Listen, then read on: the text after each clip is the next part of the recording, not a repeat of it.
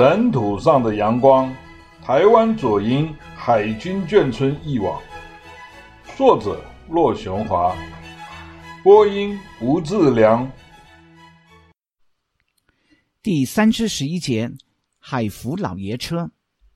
海军交通车虽然不要钱，但它终究是军方的车辆，主要任务是为军人服务，所以眷村人出门还是必须要有其他的交通工具。公路局长途客车是重要而又可靠的公共汽车，唯一的问题是费用太高了。人们为了省钱，非不得已，通常是不坐公路局班车的。凤山眷区除了海军交通车、公路局班车以外，还有一种非常特殊的公共汽车，叫做海福交通车。听清楚哦。这个海福的福是服务的服，和海军交通车只差一个字，却是天差地别的两回事呢。说起海福交通车，知道的人一定会会心一笑。发笑的原因，一方面是取笑海福交通车的滑稽现象，我相信另一方面也是对那一段乘车经验的亲切回味。时间过去那么久了。不知道还有多少人拥有这一段共同的回忆呢？海福交通车是一辆从左营北站出发，穿过高雄市区，以凤山工协新村为终点的收费公共汽车。说它是一个公司也好，说它是一条公车路线也罢，反正他们就只有一辆老爷车，每天在左营、凤山之间慢吞吞的往复行驶。一天来回个十次左右。海福交通车之所以受到青睐，主要的原因是它价格非常便宜，而且它行驶的路线正好符合了左营和凤山眷村人们前往高雄市购物办事情的需要。我们经常都算准了时间去搭乘。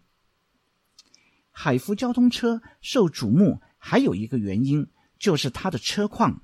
他的车况简直是太烂了。就拿民国五十年、一九六零年代的车辆标准来看，海福车都已经超过了应该报废的标准。当年大型客车不多，马路上往来的车辆以海军交通车最漂亮，其次是公路局的车辆，他们还有金马号客车，都是崭新的车辆。人们。在高雄市区经常乘坐的高雄市公共汽车是第三等，品质高低不平均，有新有旧。不过，就是最破旧的高雄市公共汽车，它的车况还比超龄的海福车要好得多了。老旧的海福交通车外表惨不忍睹，锈迹斑斑不说，车体也凹凹凸凸的，一点也不平整。车窗还歪歪斜斜的，没有几扇是可以顺利开合的。车子发动以后，车身会兴奋地抖动，声音隆隆，活像个坦克车。对于喜欢生活上有一点变化的人来说，搭乘海福车保证不会令他失望，因为车子行驶中，任何时候都有可能熄火抛锚，让乘客措手不及。抛锚地点如果在市区还好，乘客可以立即换成其他的车辆；如果不幸抛锚在换车不方便的田野间，那么乘客只能慢慢的等待有人来修车喽。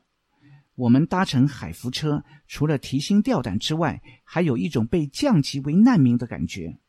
所有乘客对海福车只修不换的超级克难精神，都是无限佩服。广为流传的一则笑话是：海福车经过以后，你只要仔细找找，一定会在地上找到几根螺丝钉的。偶尔有人发现海福车车身喷了新的油漆，他得到的绝对不是称赞，反而是毫不留情的讥笑。哈，时代怎会不进步呢？连海福车都喷油漆了。不管怎么说。由于海福交通车是左营凤山线上唯一的直达车，所以它绝对不是可有可无的摆设。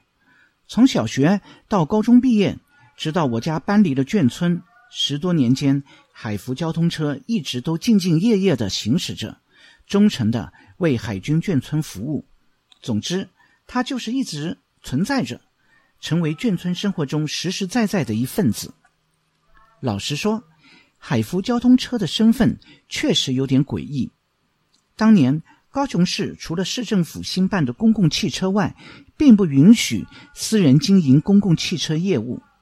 另外，海福交通车也不可能是海军投资的事业，因为它的车辆实在太烂了。海军就是想兼营公共汽车业务，也不可能使用这么破烂的车辆来丢海军的脸。我猜想，海福交通车一定是利用公家名义经营的私人企业，跟工协新村的露天电影院情况差不多，都是当年夹缝中的产业。好在那年头，老百姓对于特权这类的事并不敏感，没有人出面调查，海福交通车就这样生存了下来。第三之十二节，社会大事记。住在凤山的那四年，我在中正国小一直读到了五年级快要结束的时候。这种年龄的小孩，除了家庭作业带来一些烦恼以外，通常是无忧无虑的四处游荡，根本不知道什么是国家大事。不过，当年轰动台湾社会的一些事情，还是让我莫名其妙的记住了。民国四十八年（一九五九年）。八月七日至九日，艾伦台风带来了大量的雨水，三天之内下了平常一整年的雨量，造成了台湾光复以来最严重的一次水灾，史称“八七水灾”。当年凤山地区除了连续几天下着大雨之外，没有什么损失。我记得当时在旁边听大人们讲这次天灾造成的各地灾情时，听着听着，我还睡着了。民国五十年（一九六一年二月），有四名军校学生在台北柳公郡发现了一具女性的头颅及上半身尸体。一时间，这起分尸案轰动了整个社会。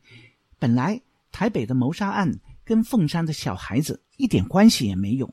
问题是，这个案子久久不能破，案发几十天了，连死者的身份都没有查明。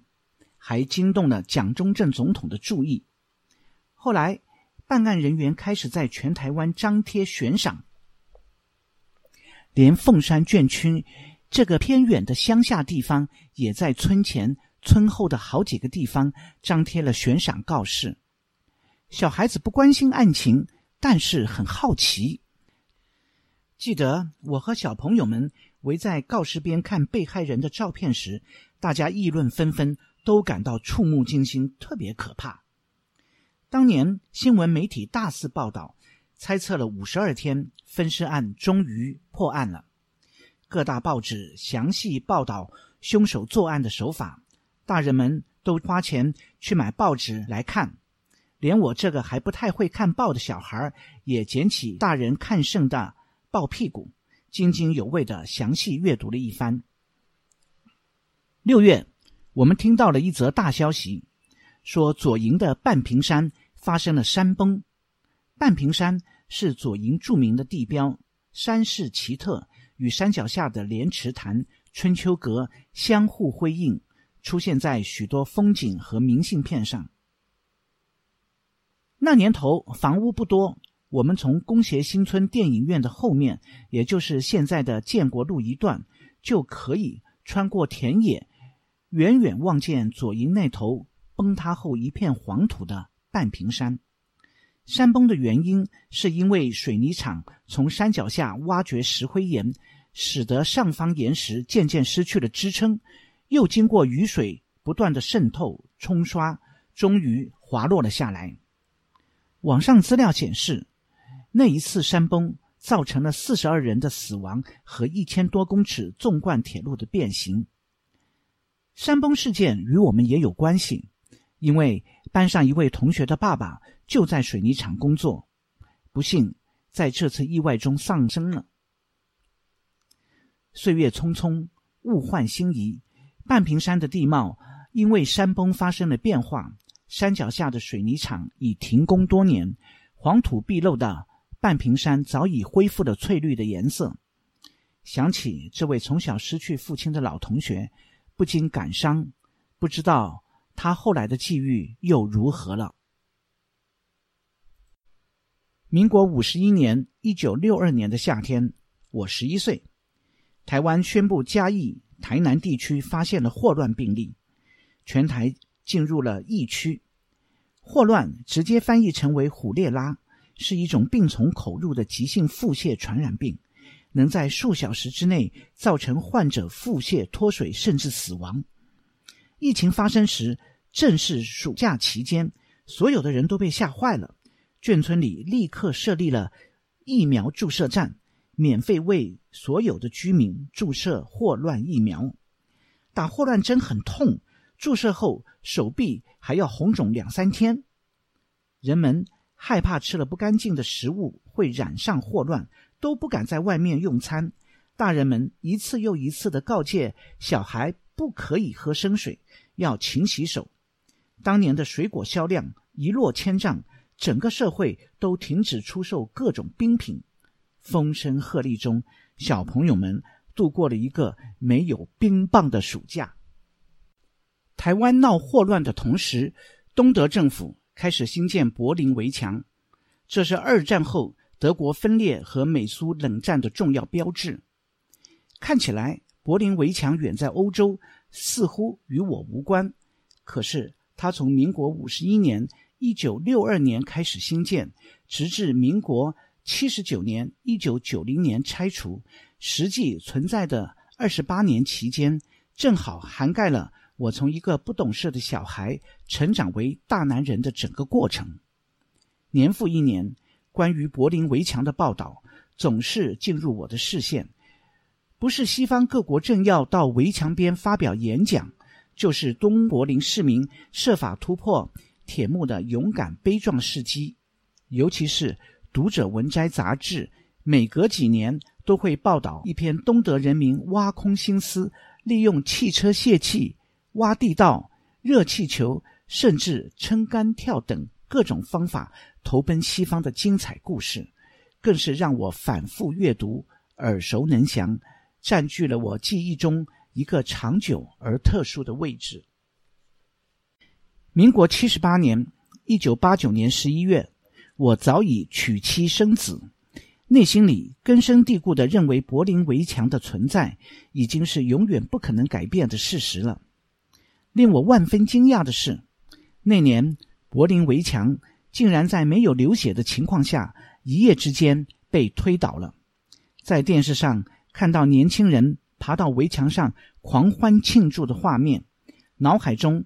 东德警方开枪射杀闯关者的影像还挥之不去，剧烈的形势变化让我张口结舌，简直无法相信，活生生的历史就在我的眼前展开。